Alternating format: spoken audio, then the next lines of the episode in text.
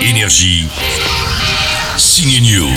C'est le meilleur des sorties ciné, c'est Ciné News. Florence, t'es prête Moi, dès que vous me dites action, moi, je, je me mets en action. C'est un peu sa semaine à Florence Foresti. Aujourd'hui, elle est dans la peau d'un flic ripo pour la comédie belge Lucky. Elle y est excellente dans la peau de ce flic qui raquette tout le monde, y compris le garagiste et escroc incarné par Michael Youn. Je te mets en poste là-bas, là. Dès qu'il y a le moindre truc, tu me siffles, ok Et vendredi, Florence se fera siffler. Bah ouais, ça siffle un peu au César, non Vendredi, le cinéma français pourra célébrer Les Misérables comme à Cannes et redonner une statuette à Parasite comme tout le monde. En tout cas, Florence Foresti n'a pas de favori, ou elle veut pas le dire. Moi, en général, alors, je suis pas du tout là pour commenter la compétition et encore moins pour dire quel est mon film préféré.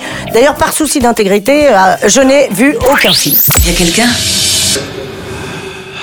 Respirez, oui, il y a quelqu'un, c'est l'actrice Elisabeth Moss dans la meilleure sortie ciné de la semaine, Invisible Man, un thriller à suspense adapté du célèbre roman L'homme invisible. Ça va Quelqu'un est assis dans le fauteuil. Elisabeth Moss collectionne les rôles de femmes persécutées, ça a commencé dans Mad Men et puis dans une autre série, The Handmaid's Tale, on pouvait difficilement faire pire. Le laisse pas te hanter. Eh bien, elle prend cher encore dans Invisible Man, ne la manquez pas, ce thriller est en salle. Vous voulez dire que la personne qui veut vous tuer est dans cette pièce avec nous, mais qu'on ne peut pas la voir Eh oui, ce sont des visions tout ça. Oh, pardon, je m'en vais. Je suis pas folle. Énergie. Signe News.